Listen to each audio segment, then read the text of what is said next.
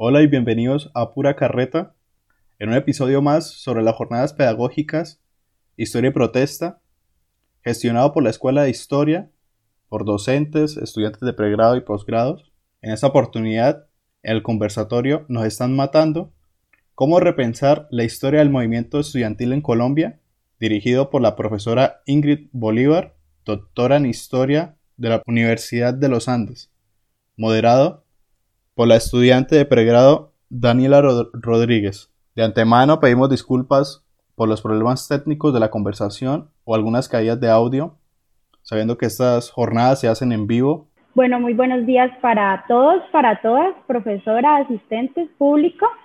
Eh, el día de hoy nos encontramos en un conversatorio acerca de la historia del movimiento estudiantil en Colombia con la profesora Ingrid Bolívar como invitada.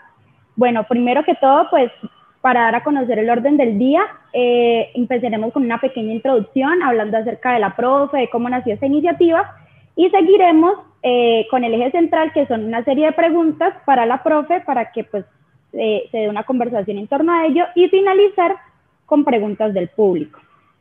Entonces, pues les inicio comentando. En la comunidad de historiadores de la Universidad Industrial de Santander nos reunimos en asamblea triestamentaria el 4 de mayo del presente año, tanto estudiantes, profesores y administrativos.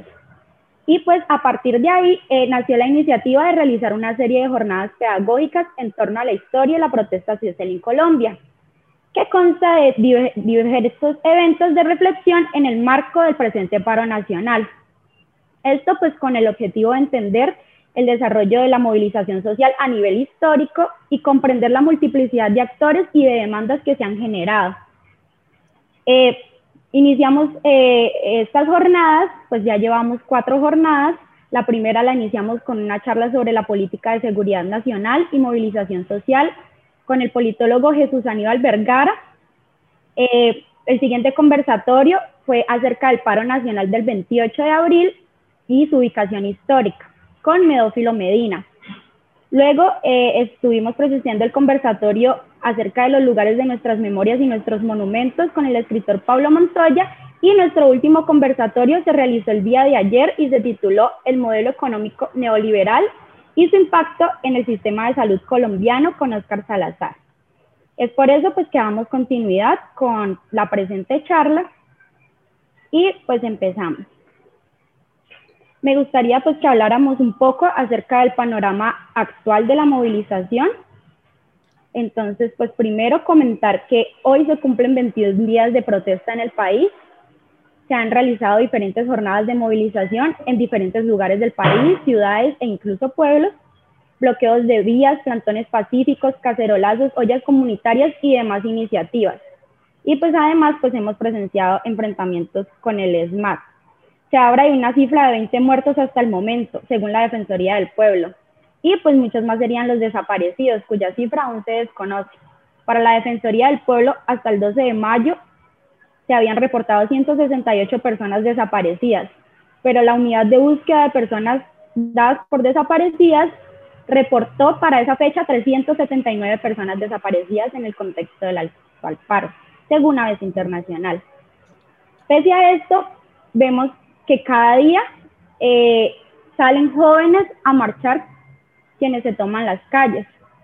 Y pues es por esto que nos animamos a realizar una charla acerca del movimiento estudiantil, charla la cual titulamos Nos están matando, cómo representar la historia del movimiento estudiantil en Colombia.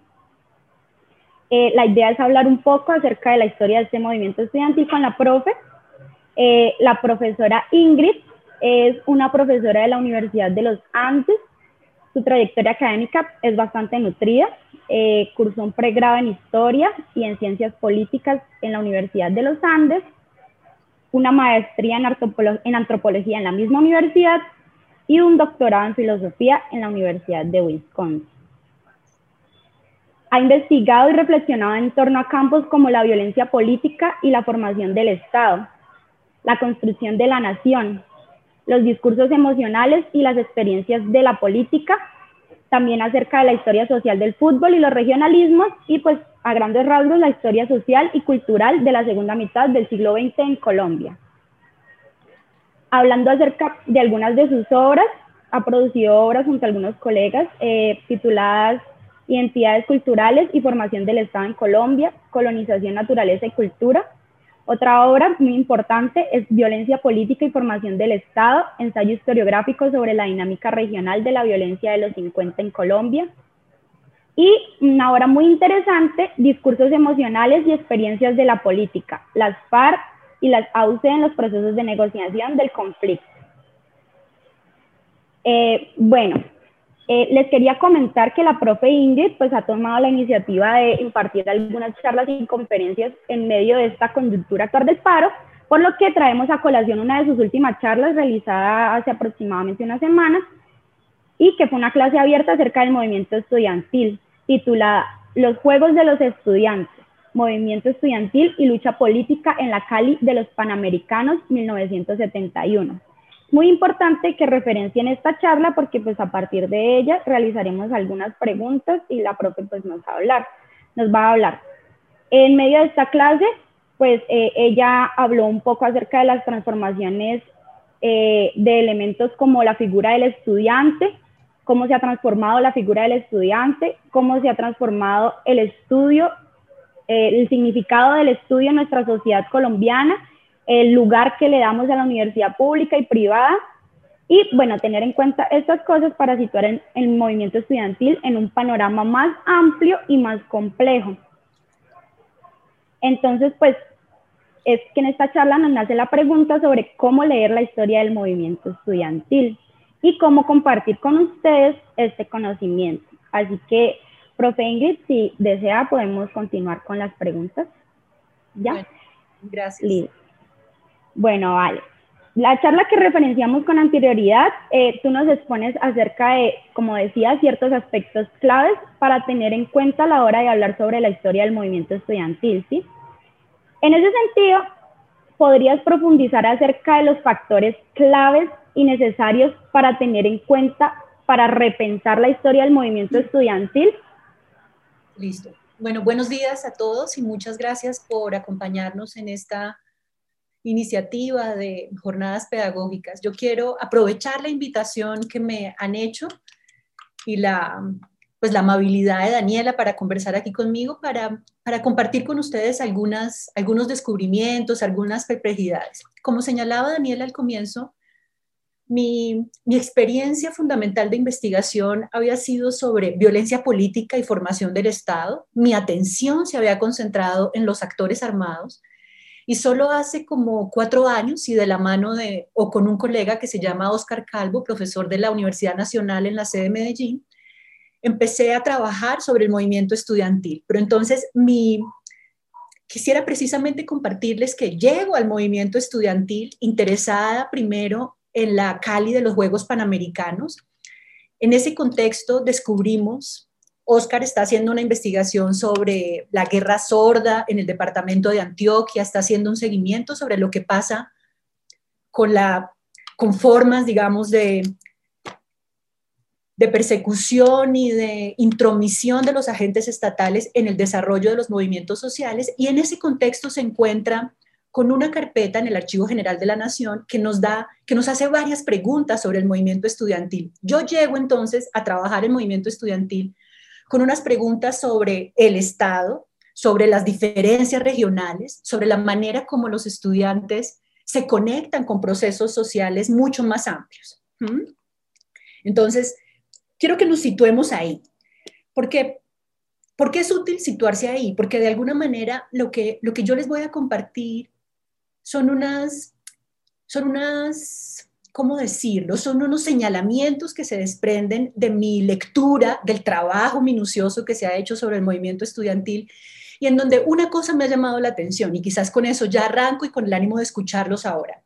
Me ha llamado mucho la atención que la reconstrucción que se hace del movimiento estudiantil, especialmente en los años 60 y 70, aunque por supuesto tenemos formas organizativas de movimiento estudiantil desde la década de los 20, tenemos que, a propósito, por ejemplo, de la, del gobierno conservador, hubo, iniciativas de resistencia de algunos estudiantes. Tenemos luego cierto activismo estudiantil con las reformas de López Pumarejo para crear la ciudad universitaria la nacional, pero mi conocimiento se concentra en los años 60 y 70. Y en esos años que veo, veo que gran parte de los trabajos adelantados por distintos investigadores se ha concentrado en una dimensión muy importante. ¿Cuál dimensión?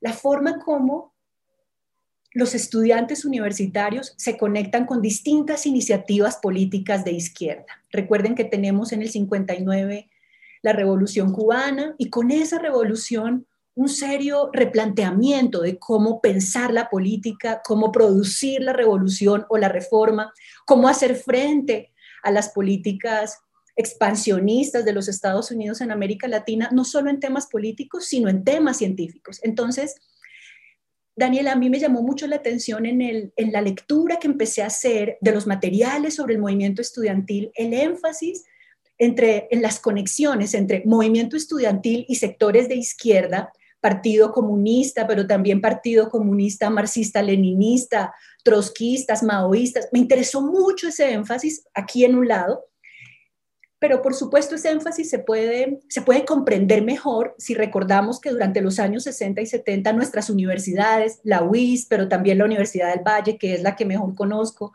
la única que he investigado directamente desde archivos, son lugares, esas universidades son lugares centrales en la, en la construcción de una modernización universitaria, en la construcción de un lugar central para la universidad, en el marco del desarrollo, en la idea de que las universidades son, ¿cómo decirlo? Son como los, son unas de las fuerzas que van a permitirnos desarrollar unas regiones en una clave particular. Entonces, eso me, me interesó mucho, pero también me dejó por fuera me, hizo preguntarme qué pasa con, con preguntas, digamos, que tengo sobre la historia de las familias. Y esa va a ser una cosa importante para mí. ¿Cómo la, cómo la historia de la universidad pública se encuentra, se amarra, dialoga con la historia de las familias? Y creo que en una universidad como la UIS se vuelve una historia muy interesante, lo mismo que en la Universidad del Valle, porque tanto la UIS como la del Valle son universidades que recogen que recogen estudiantes de muy distintas experiencias sociales, que recogen estudiantes que no solo son de la capital del departamento, en este caso Bucaramanga, sino que recogen estudiantes que provienen de varios municipios, de colegios nacionales de esos municipios, en el caso del Valle del Cauca también.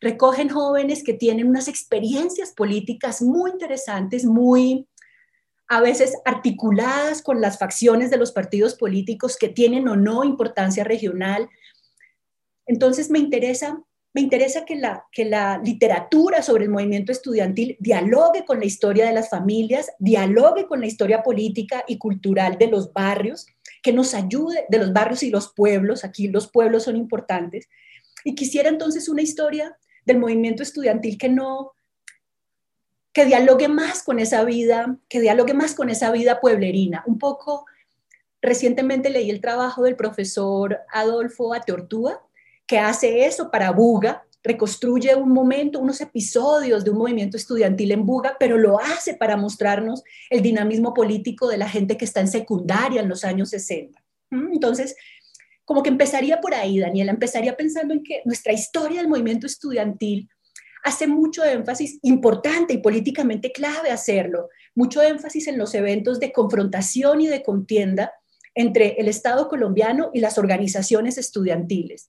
Pero yo siento que ese trabajo tan importante puede alimentarse y puede volverse mucho más potente si pensamos cómo estas articulaciones o estos conflictos entre movimiento estudiantil y agencias estatales se sitúa en un marco más amplio que nos hable de las luchas pueblerinas, que nos hable de, de las transformaciones de las familias, de lo que tú decías, de cómo el lugar del estudio ha sido un lugar disputado en las familias colombianas, cómo, cómo el estudio se volvió un referente de salir adelante, no solo cambiar de clase social o no solo de ascenso social, sino de una imagen de buena vida que construyeron muchas familias colombianas.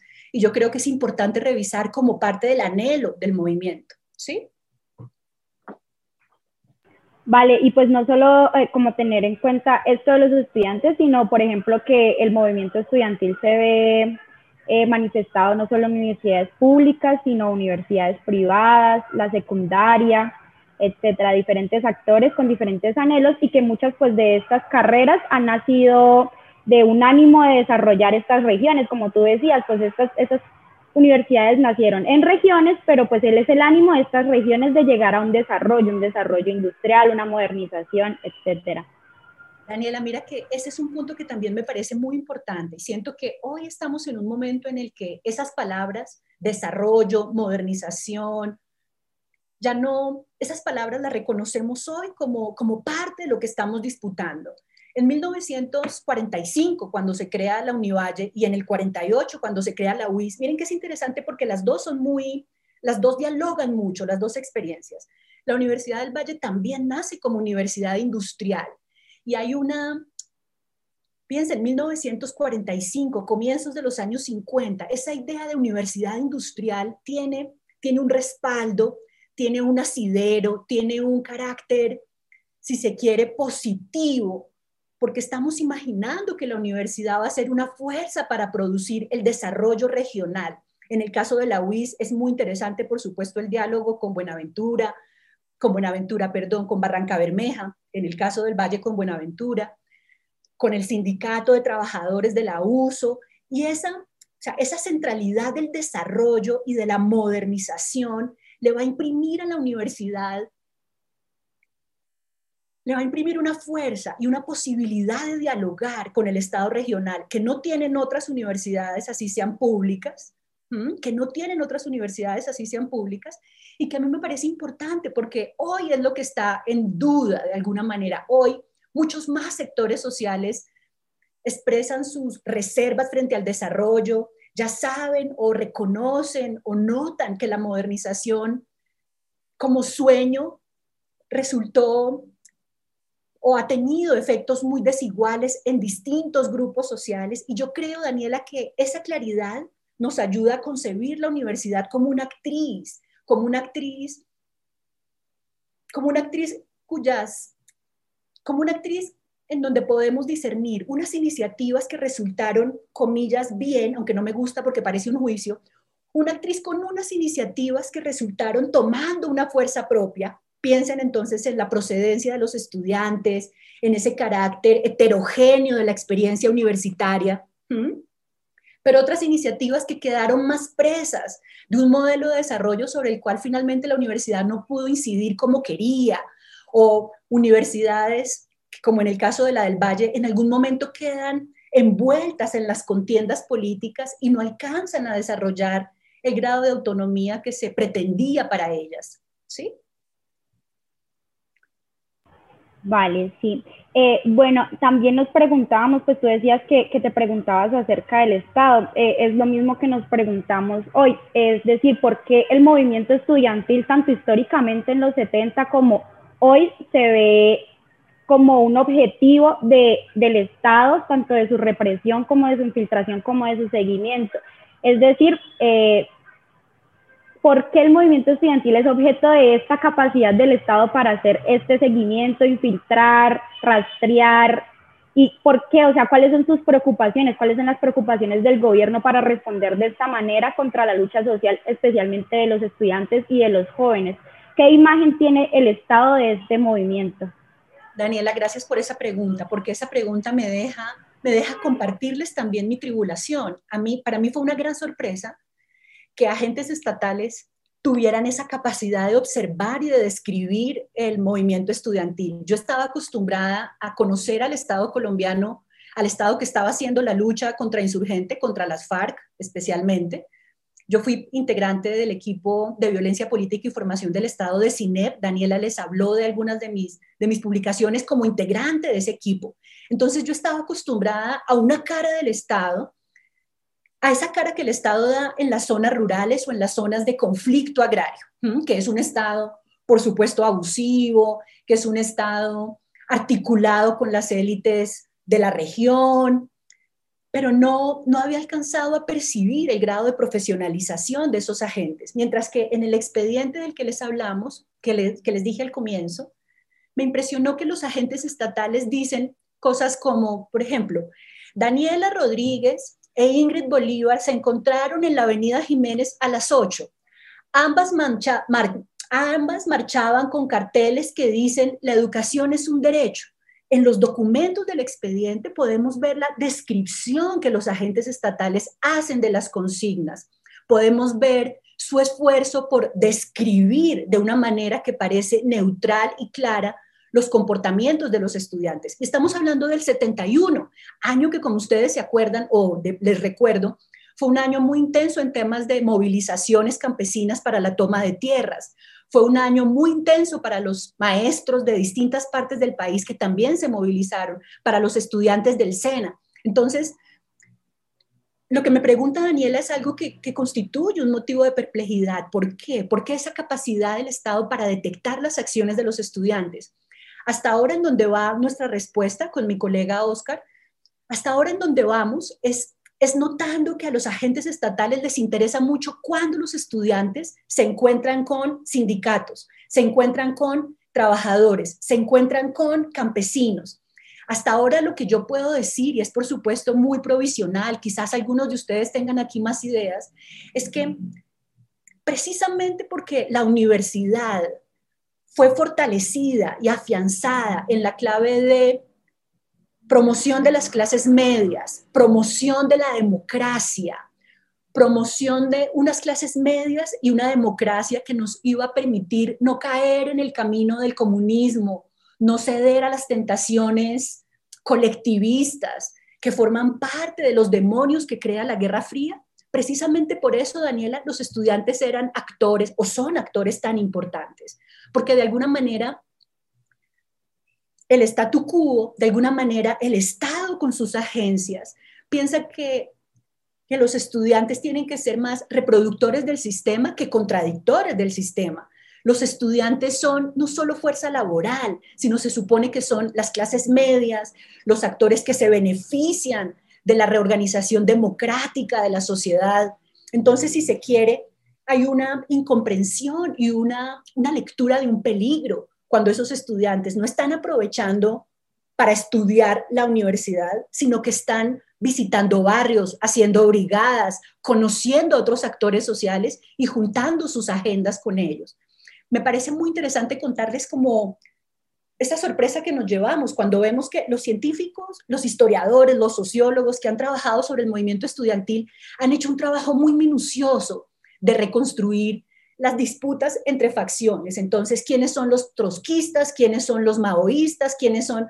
Mientras que los agentes estatales no les interesan estas divisiones de izquierda, miran desde más lejos, pero a lo que le prestan atención es dónde se están viendo con sindicatos, dónde están yendo a trabajar en los barrios, dónde se están encontrando con otra gente organizada, para qué, qué ideas les están llevando. Entonces, es muy interesante porque nos recuerda, quizás algunos de ustedes han trabajado también sobre el Estado, nos recuerda que el Estado, como, como gran, como agente, un conjunto, más bien, como un conjunto diferenciado de agencias, está construyendo legibilidad de la sociedad a distintos niveles.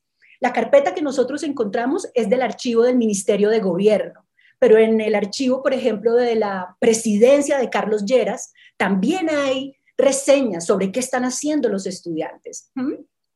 Entonces, los invito a que pensemos en eso, los invito a que pensemos en lo enmarañada que es la legibilidad con la que cuentan funcionarios estatales y activistas.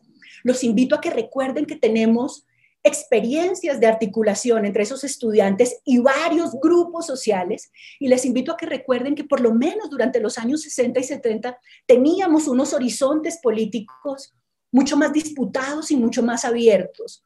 Hoy siento que a todos nos cuesta de alguna manera imaginar otro orden político.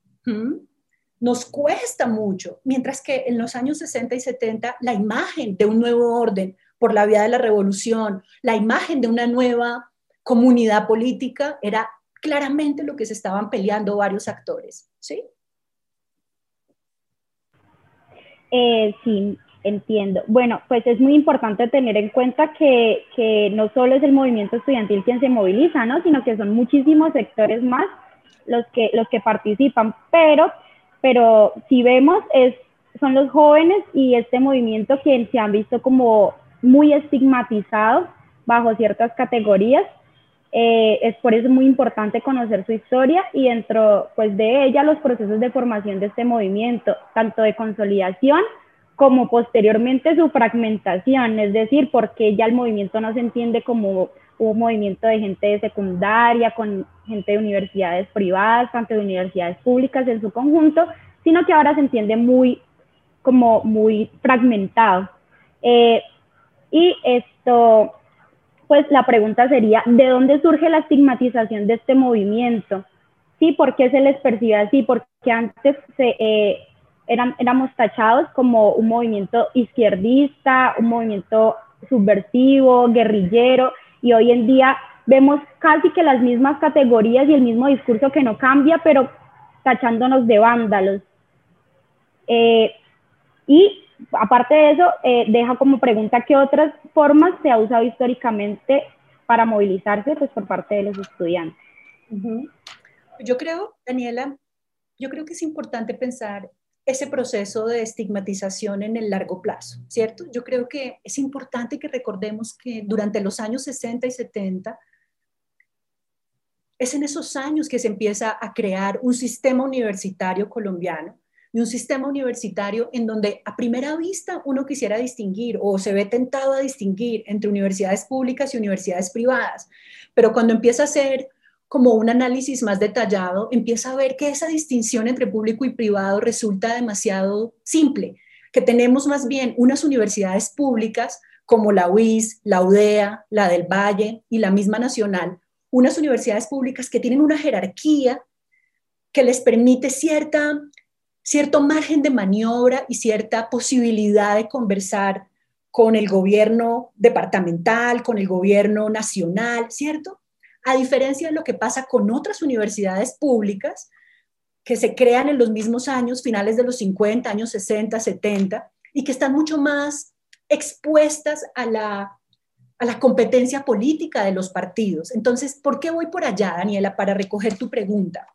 Porque yo siento que la, que es algo que, a mí me inquieta, que todavía no lo tengo suficientemente claro y seguramente será objeto de gran discusión, pero yo creo que nuestra posibilidad de comprender la estigmatización del movimiento estudiantil tiene que pasar por ahí, tiene que pasar por entender cómo fabricamos ese sistema universitario en donde distinguimos entre las públicas de tipo nacional, estas regionales que tienen su campo de acción, otras públicas que siento que están más y hasta ahora lo que he empezado a leer, las muestra más sumergidas en las luchas entre liberales y conservadores o entre facciones políticas a nivel regional, las privadas que tienen cierta aspiración de poder, si se quiere, y las otras privadas que estaban dando o que están dando una respuesta a los intereses educativos de muchas personas. Ese sistema educativo, yo siento que es importante visualizarlo, y tenerlo muy presente, porque ese sistema educativo diferenciado, ese sistema universitario diferenciado,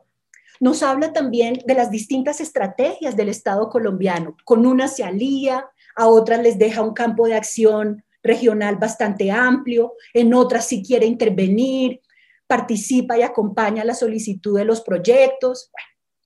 ¿Eso qué tiene que ver con la estigmatización? A mi modo de ver, tiene, tiene mucho que ver porque porque la trayectoria del movimiento estudiantil no es separable de esta trayectoria del sistema universitario. Y en esta trayectoria del sistema universitario se impuso, se fue imponiendo la idea de que la universidad privada era más eficiente, de que la universidad privada, precisamente porque no estaba expuesta a los cortos circuitos de la política, podía ser mucho más afín al desarrollo y mucho más afín a los proyectos sí, modernizadores. Entonces, el estigma de los estudiantes está atado a la idea de que la universidad debería estar formando gente para trabajar, no, politizando personas. La universidad debería estar formando profesionales, no necesariamente ciudadanos, y mucho menos ciudadanos politizados o ciudadanos conectados con un proyecto. Yo creo que aquí aquí vale la pena hacer un comentario sobre, sobre una de las cosas que aprendí. A mí me interesa mucho el sentido común de las personas, me interesan mucho los hábitos de pensamiento que tenemos. Entonces, cuando llegué a empezar a investigar sobre el movimiento estudiantil, llegué con, una, llegué con un recuerdo. Según el recuerdo, el presidente Turbay Ayala, 78-82, había sido un buen presidente. En el mundo social del que yo provenía, el presidente Turbay Ayala había sido un buen presidente porque el dólar estaba barato, porque se podía comerciar, porque se podía traer mercancía de San Andrés y de otros lugares. Cuando, cuando empiezo a trabajar en movimiento estudiantil, veo que el gobierno de Turbay Ayala es concebido como uno de los gobiernos más autoritarios, como uno de los gobiernos más, sí, más autoritarios y más encargados de, perseguir el movimiento. Y esas dos experiencias me llamaron la atención, Daniela, porque siento que a veces en el mundo universitario con mucha frecuencia hacemos eco de una experiencia, de la experiencia que nos parece más legítima, de la experiencia que queremos recalcar, o criticamos y denunciamos unas experiencias que nos parecen que no van más. Y a mí me preocupa ese lugar, como la experiencia de esas otras personas que dicen a la universidad hay que ir a estudiar. ¿Qué hacen esos estudiantes protestando? ¿Para qué? Lo que tienen que ir es aprender un oficio, aprender un trabajo. Creo que ese sentido común de muchos adultos es importante tenerlo presente, es importante irlo viendo, porque, porque la estigmatización no es solo un asunto que venga de arriba y del Estado y como política pública, sino que esa estigmatización, esas ideas sobre lo que los jóvenes deben o no hacer, se encuentra con unas maneras de pensar a la juventud, con unas maneras de pensar la educación, con unas maneras de pensar la institución universitaria. Y es en este, es en este entronque en donde a veces siento que nosotros como científicos sociales o como personas interesadas en la promoción de la democracia nos, nos enredamos. No alcanzamos a ver cómo, cómo varios grupos sociales también abrazan esas ideas de la universidad como un espacio para ir a aprender un trabajo, no necesariamente como un espacio para construir amistades, para transformar las ideas políticas, y necesitamos dar cuenta de esa coexistencia difícil para pensar la estigmatización. Ahora, frente a la continuidad del discurso que dices, Daniela, ahí también, también yo siento que se nos, como que se nos van, se nos van afianzando, se nos van entretejiendo varias capas sociales. Leyendo, leyendo entrevistas a líderes estudiantiles de los años 70, y haciendo historias de vida de algunos de los integrantes de la Federación de Estudiantes de la Universidad del Valle, me llamó mucho la atención el que, el que hay un debate sobre cómo esos jóvenes de los 70 leyeron, articularon y se posicionaron frente a lo que fue nuestra experiencia de violencia política de los años 50. ¿sí? Piensa, por ejemplo, en las historias de la UIS, en los trabajos de, del profesor Tarazona, Piensa cómo aparece en la historia de la UIS, la historia de, de la rebeldía de los pueblos santanderianos, de la presencia de Rafael Rangel y las guerrillas. ¿Por qué voy allá? Porque esas memorias, esas memorias de insurgencia, esas memorias de revolución, esas memorias de resistencia, acompañan la experiencia de los estudiantes universitarios. No alcanzo a saber hasta dónde los estudiantes universitarios en la UIS, por ejemplo, recuperan, reclaman y actúan desde esa herencia. Pero lo traigo a colación ahora porque en nuestra en lo que estás notando, Daniela, de la de la continuidad en un discurso que estigmatiza, yo siento que está recuperando esas memorias, no mecánicamente, pero ahí están. Y por eso es que es tan interesante comparar las trayectorias de los líderes estudiantiles, o de los, ni siquiera solo de los líderes, de los integrantes de los movimientos estudiantiles en distintas partes del país. ¿Mm? Sí, eh, bueno, eh, con respecto a tus estudios, pues eh, hay un libro que se llama eh, pues que habla sobre las emociones y cómo las emociones influyen en el discurso. Entonces, pues mi pregunta sería acerca de eh, cómo o, si las emociones juegan un papel clave en la construcción de estos discursos pues tan marcados. Y, frente a esto, ¿cómo, ¿cómo, hacer para generar nuevos discursos y diversificar los ya establecidos para lograr explicar de manera pertinente la movilización colectiva? Mm.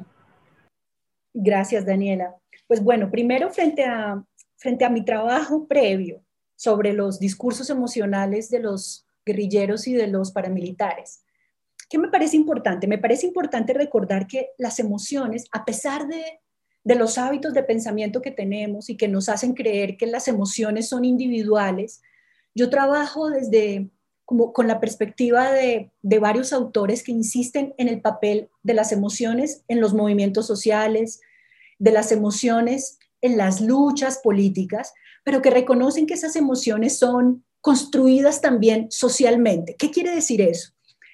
Quiere decir que en una emoción yo puedo, yo necesito diferenciar varios componentes. Hay un componente fisiológico que se escapa a la voluntad, pero la emoción tiene también, y algo que a mí me parece muy importante, un antecedente cognitivo, una creencia. Las emociones son sobre cosas sobre las que creemos algo. Entonces, antecedentes cognitivos. Y luego sí, las emociones desencadenan una tendencia de acción. Este, estoy caracterizando a muy grandes rasgos el, capítulo de introducción de mi libro, en donde hago un esfuerzo por explicitar esos componentes de las emociones. ¿Con cuál propósito? Con el propósito de mostrar que, que de alguna manera las emociones lo que hacen es delatar qué posición social creemos que tenemos en un orden establecido. Eso me parece importante para poder avanzar en la conversación. ¿Dónde siento vergüenza? Si siento vergüenza, si siento pudor, si siento rabia, si me siento traicionado, esas emociones de lo que hablan es de el lugar social que me atribuyo en un mundo particular. ¿Por qué esto es importante? Porque cuando yo empecé a trabajar los discursos de los actores armados en los contextos de negociación, como politóloga, esperaba alusiones a valores, Daniela, como que me hablaran de la libertad, la igualdad, la fraternidad, la solidaridad. Esperaba en las producciones verbales de los actores armados una referencia a esos valores que usualmente son entendidos como, como los valores propios de la política moderna, la igualdad, la libertad y la fraternidad, desde la revolución. Pero lo que me empecé a encontrar en las producciones verbales de los integrantes de las organizaciones fue referencias a la rabia, referencias a la sensación de abandono, referencias a la sensación de ser traicionados, de sí, de ser traicionados. Y eso me impresionó porque está tanto en el grupo de las FARC como en el grupo de los paramilitares, alusiones a esa traición por parte del Estado o de los políticos si pienso qué pasa con esa, con esa educación emocional o con esos repertorios emocionales, qué pasa cuando los traemos a los, al mundo de los estudiantes.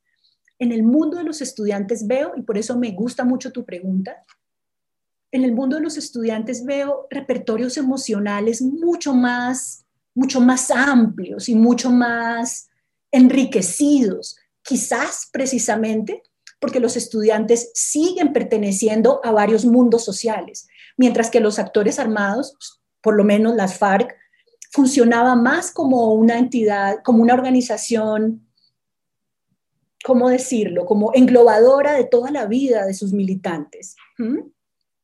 Entonces, ¿qué pasa ahí, Daniela? A ver si puedo ser clara.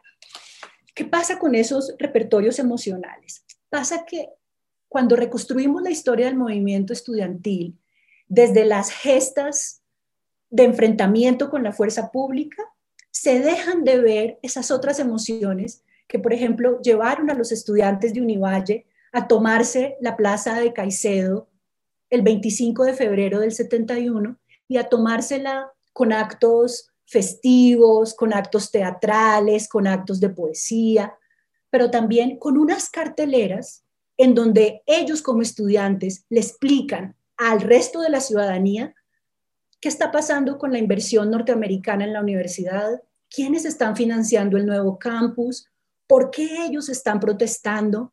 Entonces, en mi, en mi charla pasada insistía sobre eso. ¿Qué cambia cuando contamos la historia del movimiento estudiantil, no desde los enfrentamientos con la fuerza pública, sino desde otros actos que esos estudiantes protagonizan y en donde nos dejan empezar a rastrear, por ejemplo, su, su vocación informativa, su querer formar opinión en la ciudadanía. Mira que estamos hablando 25 de febrero del 71.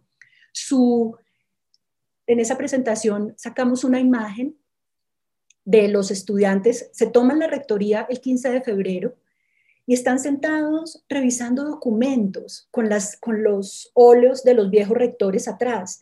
Esa imagen para mí es muy importante, Daniela, porque porque siento que personas como mi mamá, por ejemplo, que se informa a través de los noticieros, tiene una idea del movimiento estudiantil solo como tirapiedra, como los de los bloqueos, como quienes agreden las estaciones de los servicios públicos. Cuando yo le digo a mi mamá, no, eso no es todo lo que hacen los estudiantes, los estudiantes estaban haciendo esto también, campañas informativas, carteleras, cordones sanitarios. Esto cambia la comprensión de qué hacen los estudiantes y con qué tipo de relación con la ciudadanía. Entonces, a mí me gusta jugar. No conozco tanto y perdónenme, estoy aquí como una invitación para conocer más la historia de la UIS. La conozco a través de los trabajos del, del profe Tarazona, de Samacá y de otros, pero, pero me, me imagino que la historia de la UIS está llena también de eso, llenas de actos.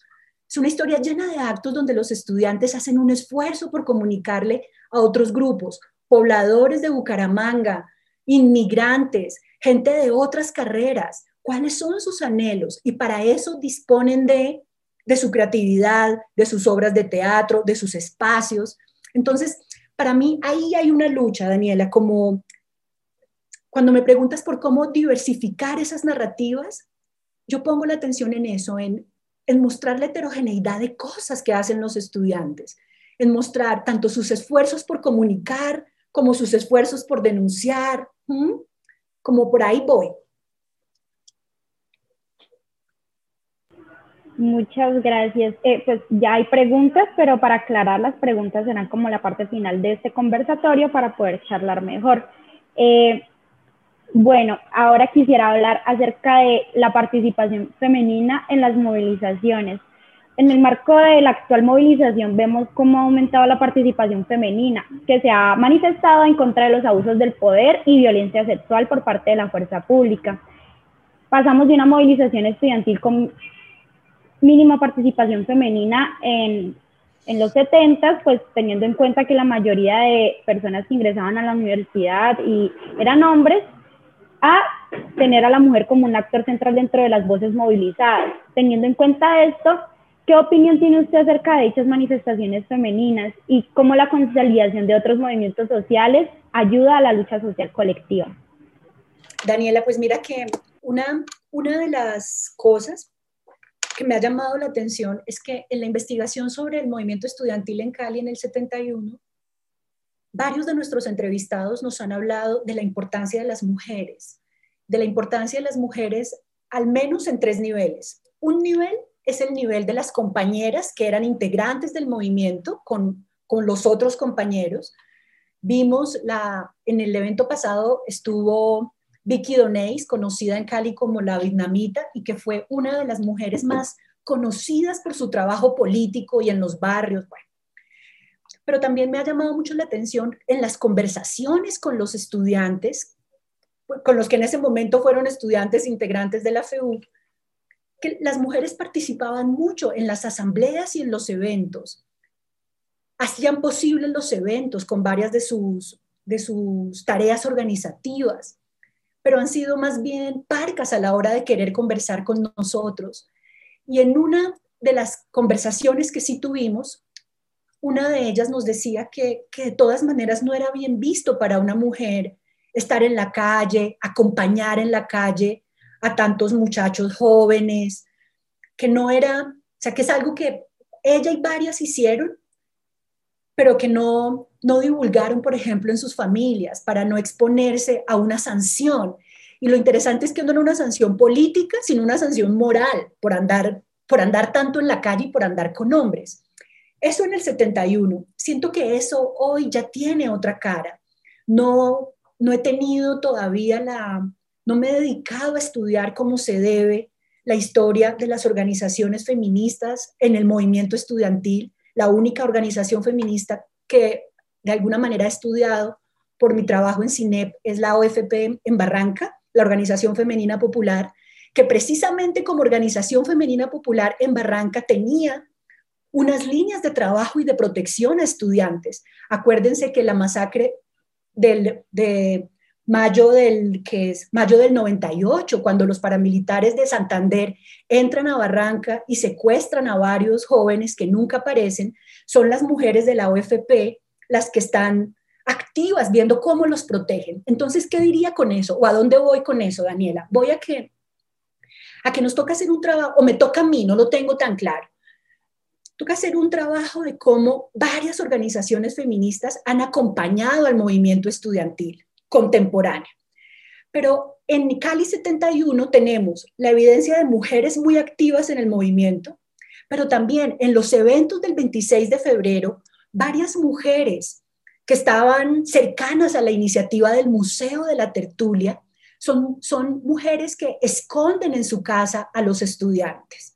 Tenemos el testimonio tenemos la narrativa de, por ejemplo, Gustavo Vivas, que era el presidente de la Federación de Estudiantes de la Universidad del Valle.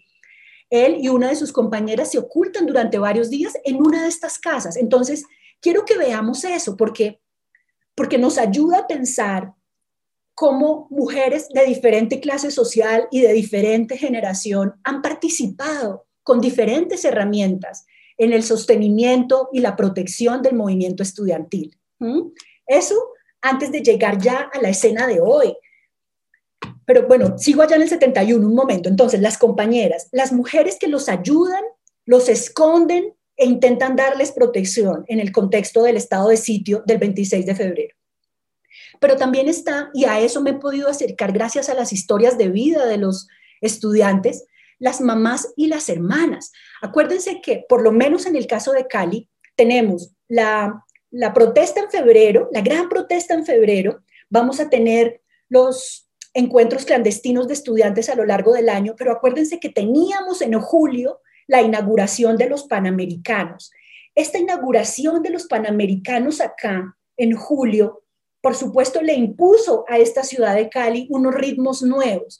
Y lo que me interesa en esta parte de la intervención es decir, durante estos seis meses, de febrero a julio, varias mujeres, de distintas clases sociales están apoyando el movimiento estudiantil, están favoreciendo sus encuentros, están protegiendo la seguridad física de algunos de los integrantes, están tratando de garantizar que en las obras de los panamericanos haya no un espacio para los jóvenes, pero sí que se escuche la voz de esos jóvenes.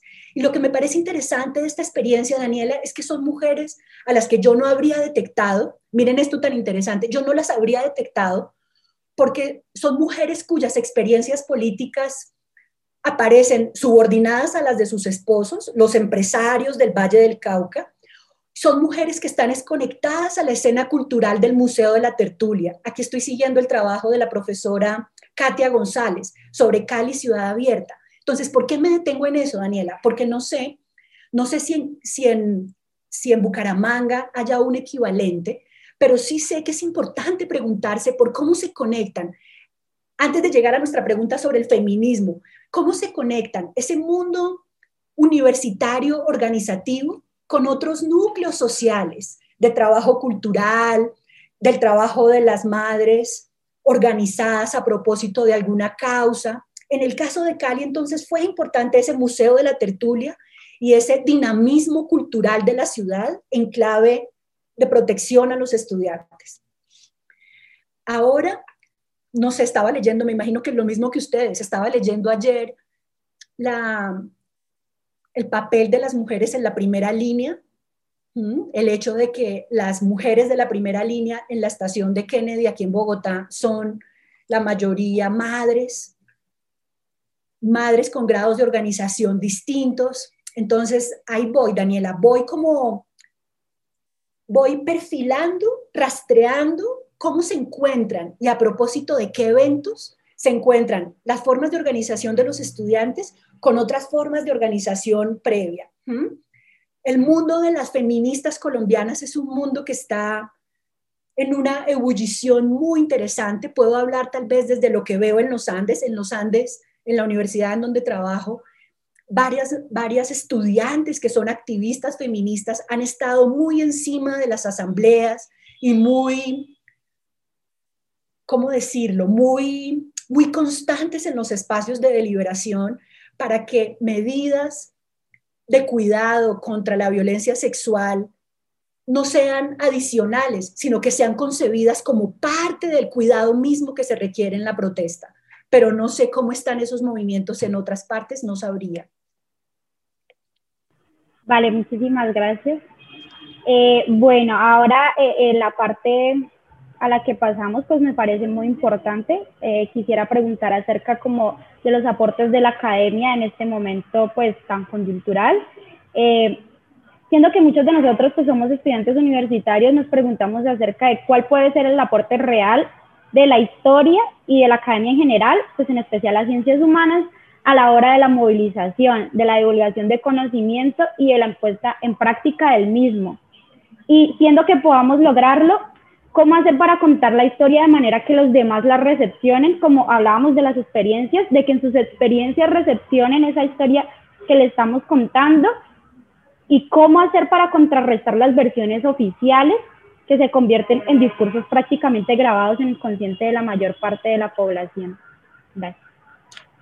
Gracias, Daniela. Pues esa me parece que es la, pregunta, es una pregunta fundamental sobre la que ahorita conversaremos todos, porque creo que es la pregunta que nos hace estar aquí juntos ahorita.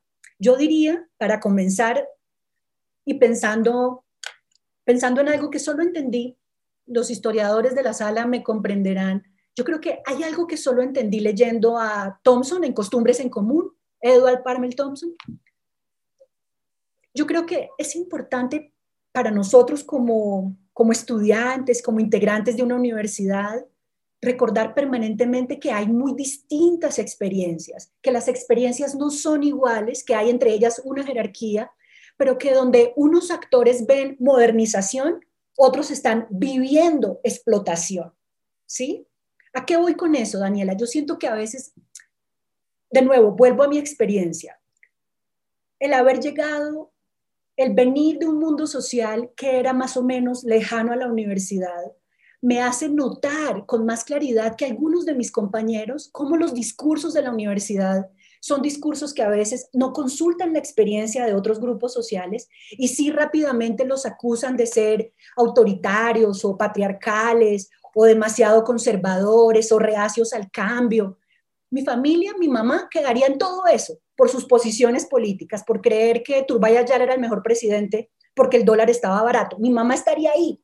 Entonces, esa, esa conciencia que tengo de que los juicios de la universidad a veces subestiman la experiencia de otros grupos o le ponen muy rápidamente otro nombre, es, la, es lo que me hace pretender, buscar que nuestro trabajo como, como historiadores y como científicos sociales o nuestro trabajo como integrantes de una universidad sea heterogenizar las versiones, mostrar que hay varias, varias maneras de concebir este problema y hacer claro por qué, que es lo que, lo que yo intento hacer en clase, por ejemplo, por qué a pesar de esas diferentes versiones me quedo con esta o trabajo con esta. ¿Con cuál trabajo? Trabajo con la idea de que en Colombia se desarrolla un sistema universitario que se construye sobre la desigualdad regional, tiene unos proyectos de desarrollo para unas regiones, pero vuelve y reproduce la desigualdad regional entre otras.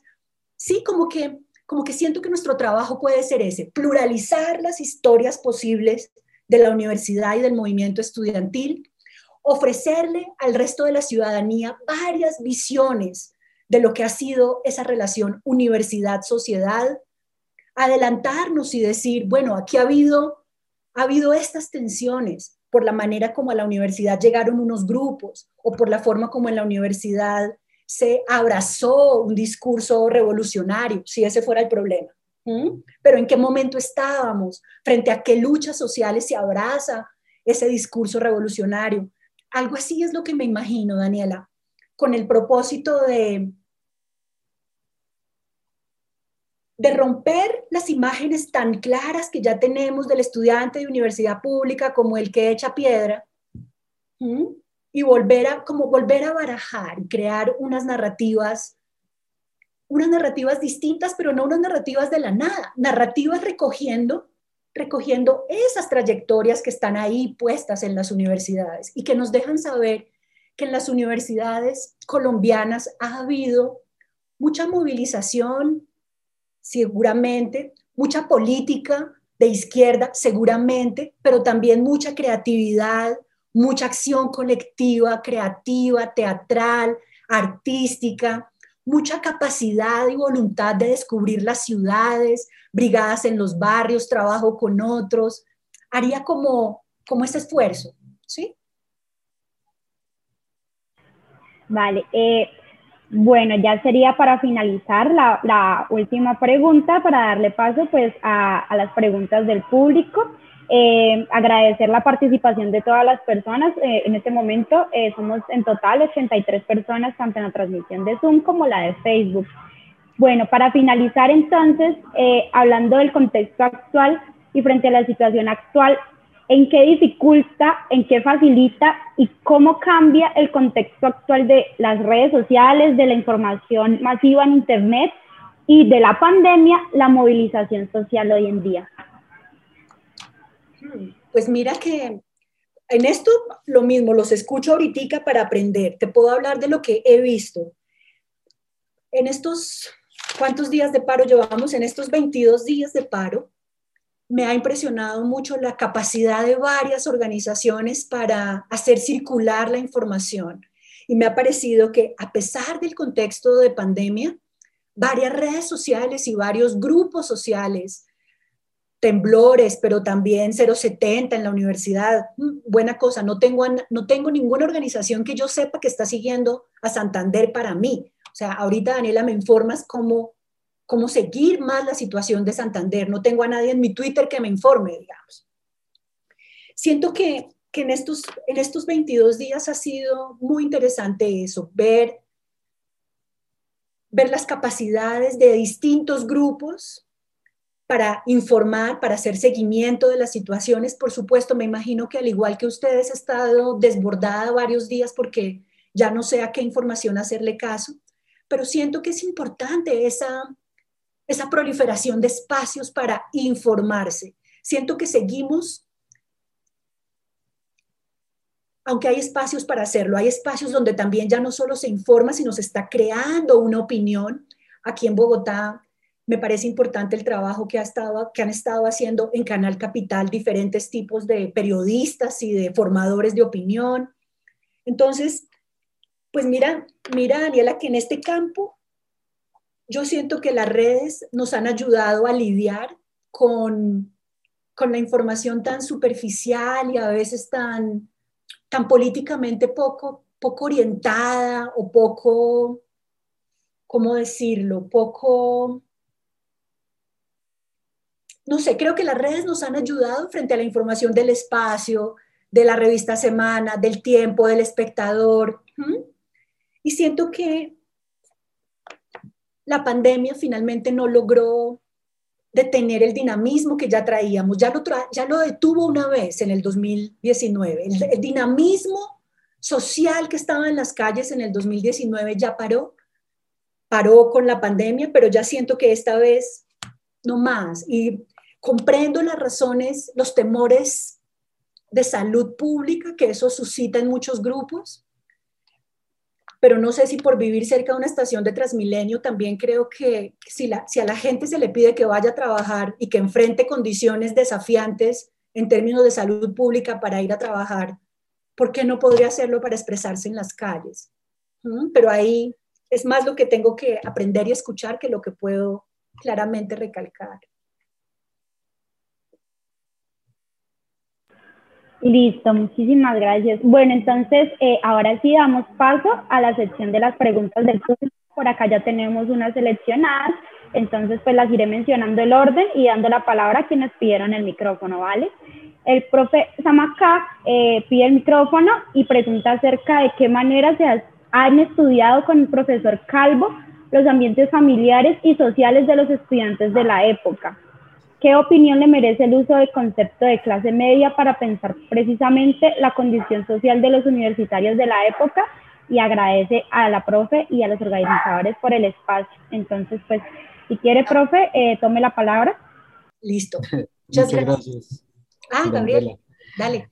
Hola Ingrid, ¿cómo estás? Un gusto verte y saludarte. Eh, no, pues ya Daniela leyó la pregunta, solamente para complementar que celebro, celebro realmente he seguido la presentación que hicieron con el profe Oscar la semana pasada en, la UNAL y, celebro este tipo de proyectos e iniciativas porque creo que sí están apuntando a nuevas cosas, a nuevos enfoques, a nuevas preguntas sobre este tema tan vigente pero tan importante sobre todo para pensar una época que creo que no está suficientemente estudiada.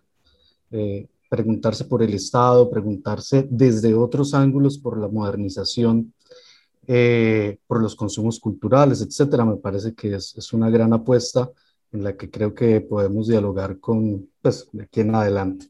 Eh, luego te comento una cuestión sobre lo de, de los los grupos de izquierda, porque en ese sentido yo, yo sí tengo una, una discrepancia, porque, o no sé, digamos, por lo que conozco realmente, eh, no, no veo en el escenario historiográfico colombiano, por ejemplo, una historia o unas historias serias, sistemáticas, por ejemplo, sobre las alas juveniles de los diferentes grupos de izquierda en el país.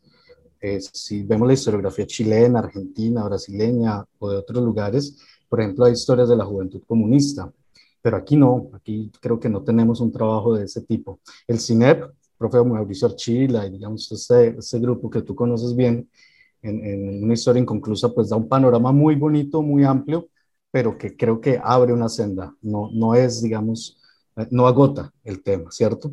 Entonces, esa es una discrepancia, pero bueno, eso lo, será materia de, otra conversación. Y agradecerte, agradecerte mucho la oportunidad de escucharte y a los organizadores, desde luego. Muchas gracias. Un abrazo. Gracias.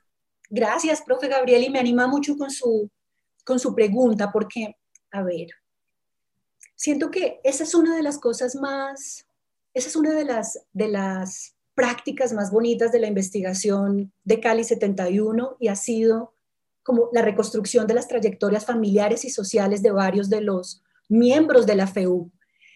¿Y cómo lo hemos hecho? Entonces, ha sido un trabajo muy lindo porque ha sido empezar, digamos, ya sabemos con, la, con el material de archivo, digamos, de las elecciones de la Universidad del Valle, teníamos los datos de quienes habían sido elegidos para los consejos de facultad, para los consejos, para el Consejo Superior, pero entonces nuestro trabajo ha ido a, saber quiénes, quiénes son esas personas que llegan a esos cargos, quién es la familia, dónde vivían, qué tipo de experiencias políticas previas habían tenido, cómo era su casa, en dónde hicieron el bachillerato, cómo terminaron estudiando lo que terminaron estudiando. Y ha sido la reconstrucción de esas distintas trayectorias la que nos ha mostrado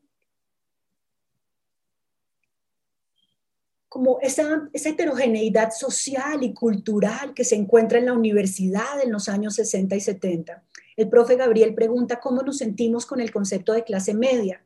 Y es una pregunta muy importante porque nosotros retomamos el trabajo de Ricardo López sobre clases medias, aunque Ricardo López está pensando fundamentalmente en Bogotá y está pensando con profesionales universitarios que son funcionarios, nosotros hemos recogido como la discusión de clases medias, Alianza para el Progreso, el papel de la democracia en los años 60 y 70, para mirar en estas historias de los estudiantes qué pasa con ellos. Por ejemplo, qué pasa a nivel de viven en casa propia, viven en casa arrendada, cómo se da la decisión de ir a la universidad, dónde terminaron el bachillerato, sus padres, abuelos, sus madres, sus abuelas, qué experiencias políticas tenían, cómo esas experiencias políticas las sitúan o no, o le permiten al estudiante tener una visión de la historia de Colombia específica o no.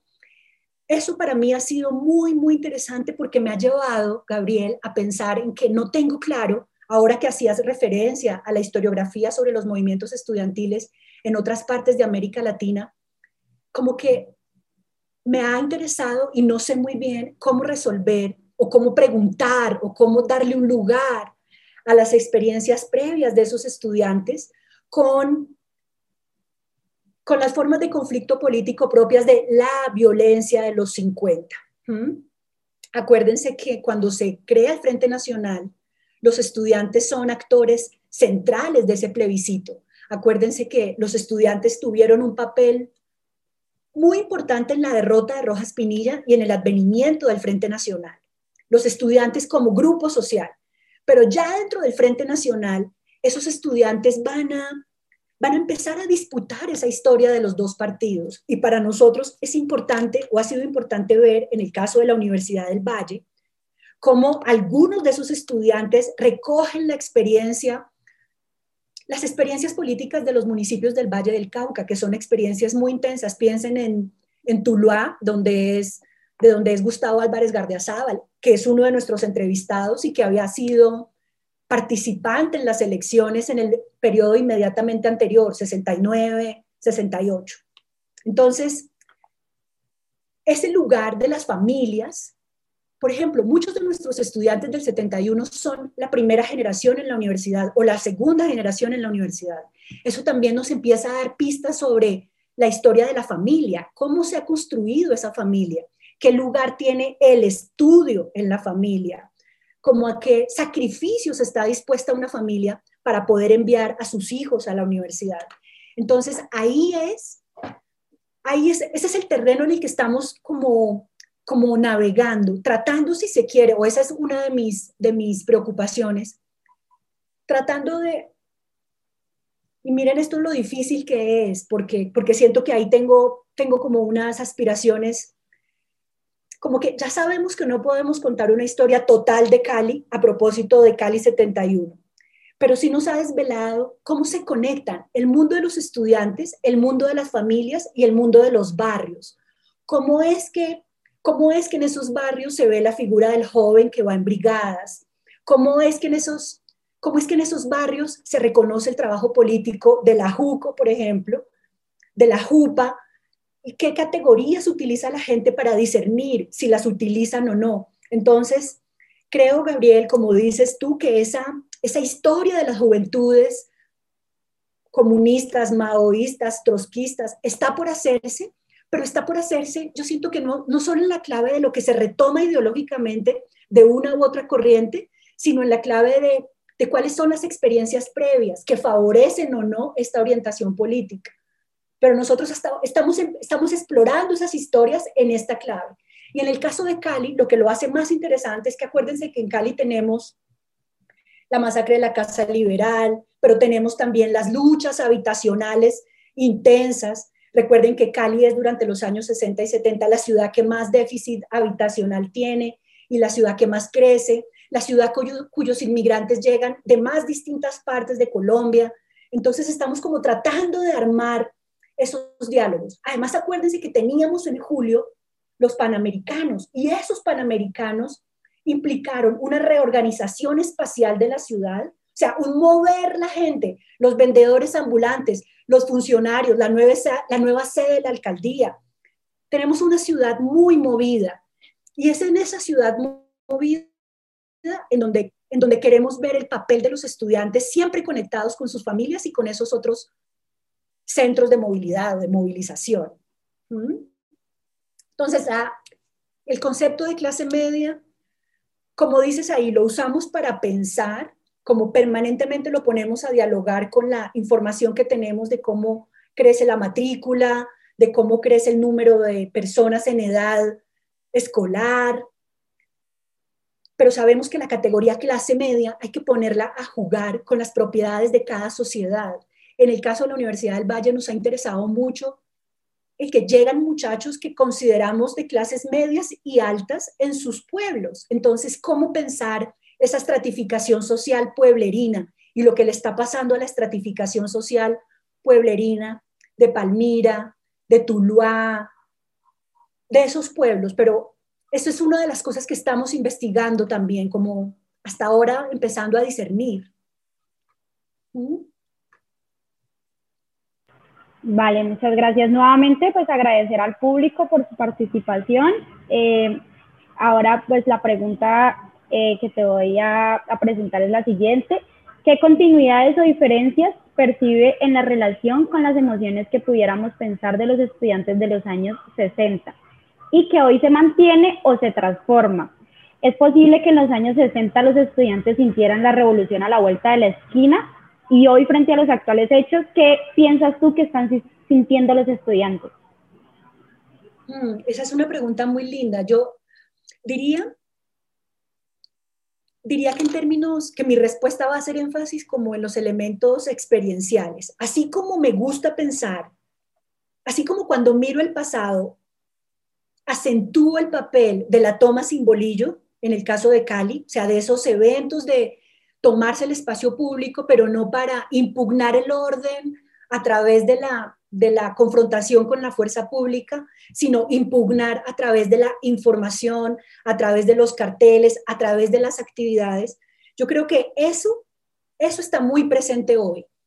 No sé, por ejemplo, en sus experiencias cómo haya sido, pero para mí estos dos días, estos 22 días estar presente en la movilización, pero que en la movilización haya batucadas, me ha parecido muy potente. Me ha parecido que como que en el repertorio, en el repertorio emocional ya no está la revolución, ya no está la revolución que estaba hace 50 años, pero sí hay una idea de, creo que aquí puedo estar yo exagerando a partir de los grupos con los que he marchado, ¿no? Yo no sé, siento que si hay una idea de, que necesitamos construir algo más. No sé si han visto esas frases, esos letreros de nos quitaron el miedo, ya nos quitaron hasta el miedo. Entonces, no hay una revolución a la vuelta de la esquina, pero siento que las personas que están hoy en la calle y las personas jóvenes que están en la calle, el mensaje que envían constantemente es el de que las categorías con las que antes ordenábamos el mundo ya no están más y ya no hay más como esperar, hay unas generaciones que dicen, espere a ver cómo se desarrollan las cosas, espere a ver, no, ya no hay más espera. Siento que hay algo inminente. En el de hace 50 años era la revolución, hoy no sé qué es lo inminente, pero siento que la gente comunica eso, ya no más, ya no nos van a, a entretener más, ni vamos a esperar más, es una cosa que es ahora. Y eso me parece interesante porque en los repertorios de acción colectiva, las emociones que las emociones que se aterrizan en el ahora pueden ser un poco fundacionales y con eso ingenuas, pero también al ser, al ser fundacionales dan cuenta de esa aspiración de algo nuevo y de algo nuevo, de algo nuevo que siento que la gente está, está labrando.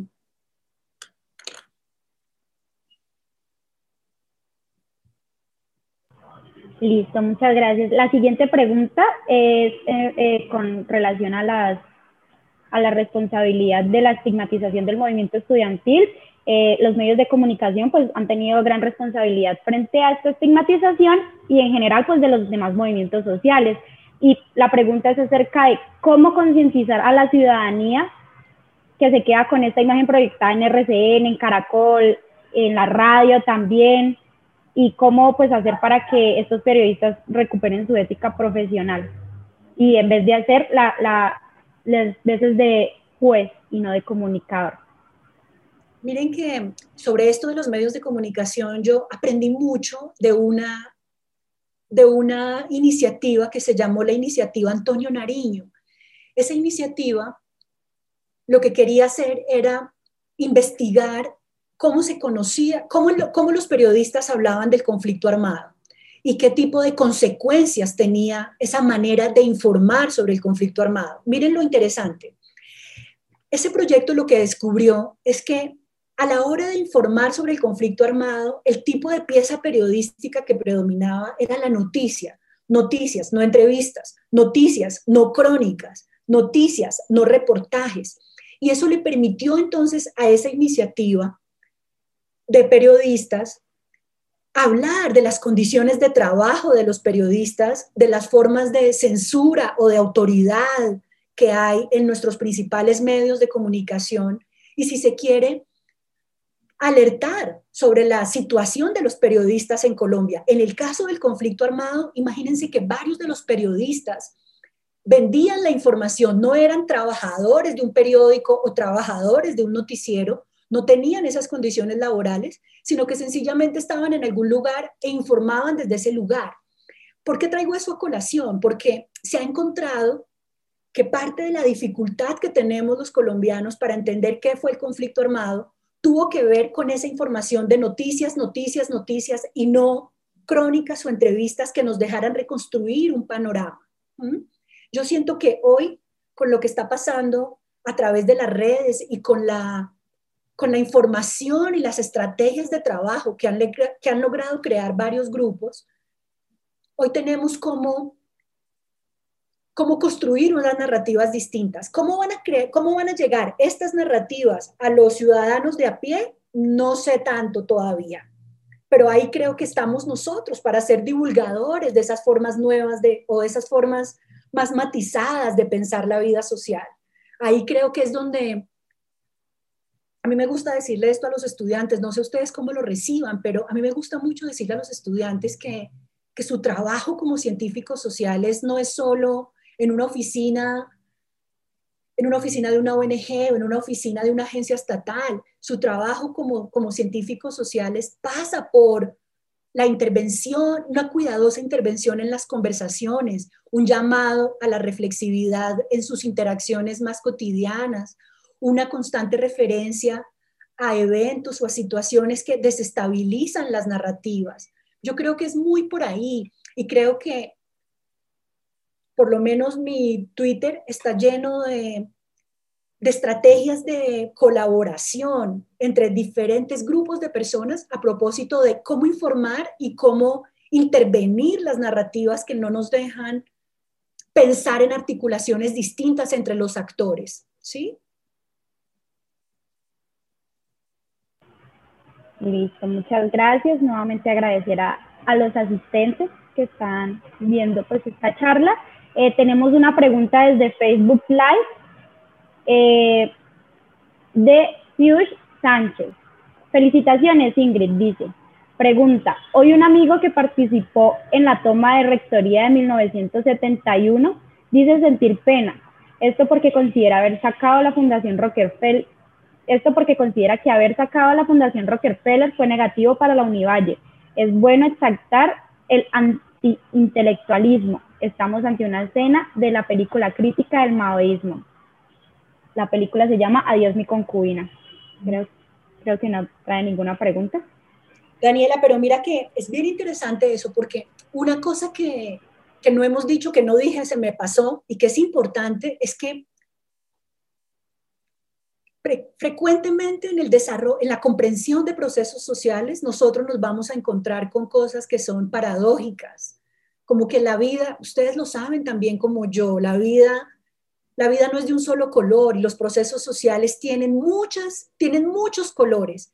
Entonces, es algo paradójico que estemos hablando de la universidad en los años 60 y 70, que recordemos el carácter central de la movilización estudiantil antiimperialista en esos años 60 y 70, pero al lado de eso tenemos que reconocer que, que eran esas platas, o sea, que fue con la plata de esas fundaciones, de la Rockefeller, del BID, de la Kellogg Institute, fue, fue con plata de esas fundaciones que también se construyeron los campus de las universidades, los laboratorios, se pagó la nómina de los profesores de planta. Entonces, es paradójico porque, porque es como si el, precisamente el estar situados en la Alianza para el Progreso y en el círculo de expansión de esa Alianza para el Progreso, permitió el afianzamiento financiero de las universidades. Sin esa plata, no tendríamos las universidades, no tendríamos los campus.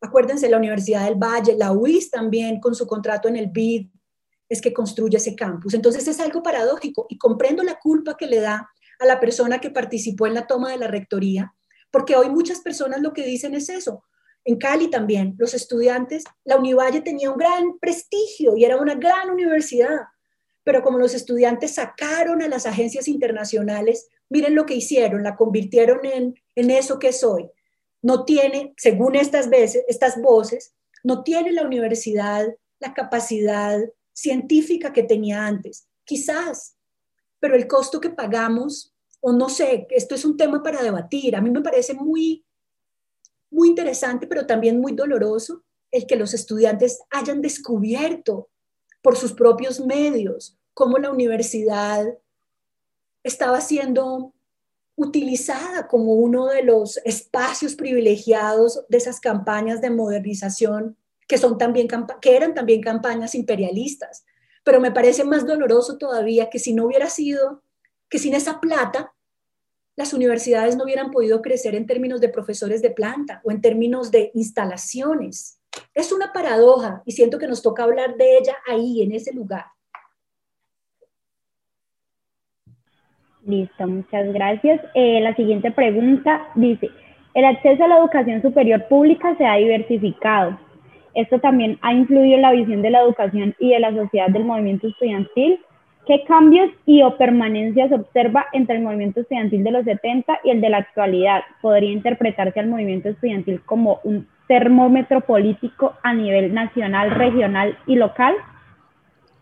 Me parece una pregunta muy interesante. Yo he visto siento que una de las diferencias, siento que una de las cosas que hay que monitorear para responder adecuadamente la pregunta que me haces es sobre, sobre cómo se ha ido desarrollando el sistema universitario y lo que les decía antes, más que universidad pública y universidad privada, esa, esa heterogeneidad organizada de las universidades. Yo creo que ahí hay una diferencia muy importante. Siento que otra diferencia tiene que ver con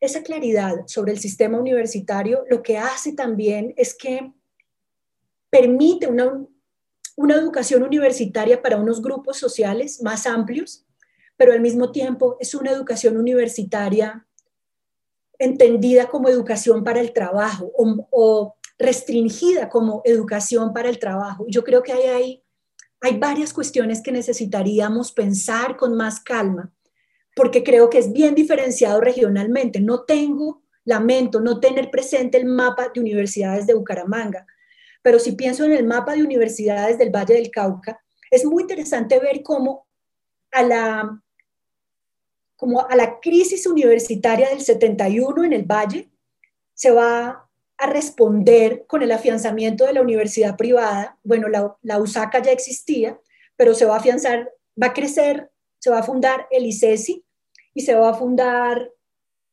la Autónoma Latinoamericana. También creo que ya estaba, pero se afianza. Entonces, a la hora de pensar movimiento estudiantil como termómetro político, yo pensaría en cuáles son las estrategias de las familias, a dónde se va la gente a formarse y eso qué significa tanto en términos del esfuerzo familiar como de políticamente. Porque este esfuerzo familiar por llevar a los jóvenes a universidades privadas a veces no tiene no tiene un asidero político o estos jóvenes les toca dedicarse a estudiar.